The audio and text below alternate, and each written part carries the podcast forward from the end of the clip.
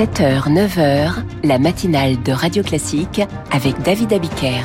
Et le journal avec Virginie Fulpin. Et toi, qui es ton professeur principal, c'est la rentrée et les questions qui vont avec, notamment sur le pacte enseignant. Les restos du cœur au bord de l'asphyxie, l'inflation fait grimper le nombre de bénéficiaires, mais les finances de l'association ne peuvent pas suivre. Et puis au Niger, les putschistes demandent le départ des militaires français. La France résiste, mais pour combien de temps? Après ce journal, l'éditorial de Guillaume Tabar, le Rassemblement national en ordre de marche pour les élections européennes. Et puis à 8h15, je reçois Bruno Tertrais. Il signe pour l'Institut Montaigne une étude intitulée Démographie, conséquences pour l'action publique de demain. 12 millions d'élèves en route pour l'école c'est la rentrée. Il leur reste une demi-heure de vacances avant de retrouver leurs professeurs. Un devant chaque classe, c'est la promesse du gouvernement qui compte sur le succès de son pacte enseignant. Remplacer plus les collègues absents pour gagner plus. Mais ce pacte provoque beaucoup de réticence chez les enseignants Victoire Fort. Tension en vue en salle des profs. Eva est professeure des écoles dans l'Oise, signataire du pacte. La question, elle est très délicate, on sent, et puis parfois même tabou hein, entre enseignants, parce qu'il y a des gens qui sont très très engagés contre les propositions aussi du gouvernement. Travailler pendant les vacances scolaires pour des élèves en difficulté sur une semaine, je le faisais déjà avant. Là, la seule chose que ça fait, c'est que ça clive un peu plus les enseignants et qu'on est un peu étiqueté. Ah bah toi, en gros, euh, t'es côté pacte, et toi, euh, bah non, t'es pas pacte en fait. Avec le pacte, elle devrait gagner un peu plus de 1250 euros sur l'année et c'est bienvenu. Sincèrement, d'avoir un salaire enseignante, c'est difficile. C'est vrai que c'est bien d'être en phase avec ses convictions, mais je pense qu'il faut pouvoir se le permettre aussi. La majorité des enseignants s'opposent à la philosophie de ce pacte et craignent des dérives avec une surcharge de travail et des inégalités entre les collègues. Hugo enseigne les lettres, pour lui ce sera non. Le caractère obligatoire des remplacements ne passe pas. J'ai tout de suite été un petit peu sur la défensive. Arriver pour faire une heure de français complètement décorrélé, on ne connaît pas la méthode du collègue, on ne sait pas du tout où ils en sont. Finalement, j'ai peur que ce soit peu efficace. Les chefs d'établissement contactés constatent une réticence générale et peu de volontaires. L'objectif de 30% de signataires est pour beaucoup trop ambitieux. Dans les collèges, la campagne de prévention contre le papillomavirus démarre aujourd'hui. Ce virus responsable chaque année de 4500 cas de cancer gynécologique chez la femme, mais aussi de 1500 cancers des testicules chez l'homme. On a la solution avec un vaccin, mais la couverture vaccinale est insuffisante. Une campagne d'injection va donc commencer dans un mois pour les élèves de 5e. Gwenaëlle Durand est infirmière scolaire et elle compte sur cette campagne plus de personnes seront vaccinées, autant les filles que les garçons, plus on aura de chances de réduire ces cancers. C'est quand même le premier vaccin qu'on a sur des maladies sexuellement transmissibles, donc c'est intéressant. Et effectivement, ça évite un rendez-vous chez le médecin généraliste, aller chercher le vaccin chez le pharmacien, et puis après, le faire venir une infirmière libérale pour faire l'injection. Donc c'est quand même un gain de temps pour les familles, avec les, les déserts médicaux qui se profilent un peu de partout. C'est une belle opportunité euh, de pouvoir avoir une bonne couverture vaccinale. Et on touche beaucoup d'élèves, même ceux qui sont loin des soins, qui n'ont pas de médecin traitant, il y en a beaucoup. Ça permet euh, de toucher un grand nombre d'élèves. Des propos recueillis par Rémi Fister. Les puffs, bientôt interdites, ces cigarettes électroniques jetables aux couleurs acidulées ont un succès fou auprès des adolescents. C'est bien le problème. Le gouvernement va les interdire dans son prochain plan de lutte contre le tabagisme. En revanche, pas d'augmentation du prix du tabac en 2024. Il n'y aura pas non plus de ristourne sur le prix des carburants. Le ministre de l'économie, Bruno Le Maire, juge que ça ne serait pas responsable. L'État répond à l'appel au secours des Restos du Cœur. Le gouvernement débloque 15 millions d'euros pour aider l'association. Pour la première fois depuis leur création par Coluche en 1985, les Restos du Cœur vont devoir restreindre le nombre de repas qu'ils distribuent. En fait, c'est tout le secteur de l'aide alimentaire qui, est, euh, qui souffre. Les fils des bénéficiaires s'allongent au rythme de l'inflation qui grimpe.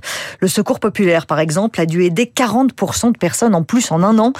Mais pour le secrétaire national Jean Stellitano, ça n'est pas tenable à moyen terme malheureusement, on sera certainement obligé de réduire de façon drastique ce que l'on va mettre dans les colis alimentaires. Là où on donnait six packs de lait pour la semaine, on n'en aura peut-être plus que trois. Ça va briser le cœur des bénévoles, mais malheureusement, on n'y arrive pas. Ça fait un effet tenaille. D'un côté, plus de personnes qui nous demandent d'aide. D'un autre, plus de 20% de coûts d'exploitation supplémentaires en l'espace d'un an. On paye plus cher notre électricité pour euh, nos frigos et nos congélateurs. On annonce des, des déficits importants pour la fin de l'année. Jean Stellitano répondait à Zoé Pallier. Et les tensions ne retombent pas entre la France et le Niger. C'est aujourd'hui que prend fin l'ultimatum des putschistes qui réclament le départ des 1500 soldats français Français présents. La France refuse, comme elle a refusé le renvoi de son ambassadeur à Niamey. Des diplomates s'interrogent sur la pertinence de ce maintien, alors que l'ambassadeur a perdu son immunité et son visa. Est-ce qu'il pourrait être arrêté par la junte? Marc Tédé a posé la question à Paul Dutchman, le rédacteur en chef du site Africa Intelligence rentrer dans une ambassade, ça serait vraiment une manœuvre euh, qui aurait beaucoup de répercussions et sur la crédibilité même de la junte. Hein. C'est-à-dire que à partir du moment où une junte militaire est installée, elle donne aussi des gages à la communauté internationale et que de facto euh, aucun État ne pourrait soutenir une intervention au sein d'une ambassade parce que c'est vraiment un lieu inviolable euh, et par ailleurs a été formulé assez publiquement par les autorités françaises qu'elle riposterait à une éventuelle intervention en tout cas aux menaces sur l'ambassade. Mais Manu Maletari, ça serait vraiment un, acte très compliqué à assumer pour la junte vis-à-vis de ses presque même propres partenaires hein, derrière. Volodymyr Zelensky remplace son ministre de la Défense. Le président ukrainien justifie le renvoi de l'ex Reznikov en disant qu'il a besoin de nouvelles approches, mais le ministre est surtout empêtré dans des scandales d'approvisionnement de l'armée. Le pronostic vital de Mathieu Kassovitz n'est pas engagé après son accident de moto. Non, mais le comédien et réalisateur est dans un état préoccupant. Il a violemment chuté au sol sur le circuit moto de Montlhéry dans l'Essonne hier. Il a été transporté à l'hôpital du Kremlin-Bicêtre. Attention aux champignons vénéneux, ne cueillez que ceux que vous connaissez parfaitement.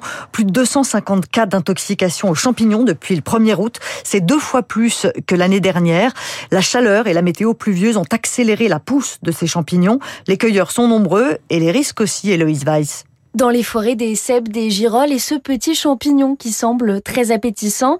Alors pour savoir s'il peut être ramassé puis consommé sans risque, de plus en plus de cueilleurs utilisent des applications mobiles, sauf qu'elles sont loin d'être fiables, explique Alexis Descata. Il est chef de service du centre anti-poison Grand Ouest. Pour l'instant, les algorithmes ne permettent pas la reconnaissance du champignon avec certitude, en tout cas, d'avoir une consommation sans risque. Gare aussi à l'intelligence artificielle également sollicitée pour identifier les champignons comestibles ou non. Le toxicologue préconise donc de ne pas goûter un champignon avant d'avoir eu l'aval d'un pharmacien ou d'une association de mycologie, même si eux aussi peuvent connaître des difficultés. Alexis Descata. L'identification est quelque chose de complexe. Les mycologues ont des fois bien toutes les peines de bien reconnaître le champignon. Où vous avez deux espèces assez proches, l'une sera euh, délicieuse et l'autre sera mortelle. Au moindre symptôme comme des nausées ou des douleurs abdominales après la consommation d'un champignon, un seul réflexe, contacter immédiatement un centre antipoison. Les champignons rouges à point blanc, euh, David, non, hein, c'est la manie de tumouche. Non, non, non, il faut les laisser pour les schtroumpfs. Moi, je préfère les cèpes. Vous cuisinez les cèpes? Surtout les trompettes. Je vous donne un truc. Vous mettez une feuille de riz mhm. au fond de la poêle, vous cassez vos œufs dessus, vous battez évidemment les œufs, vous rajoutez les champignons et vous repliez grâce à la feuille de riz et ça vous fait une omelette parfaite, ah, parfaite et croustillante. Voilà, sur cette digression gastronomique, il est 8h08 sur Radio Classique. Dans un instant, l'éditorial de Guillaume Tabar avec le Figaro.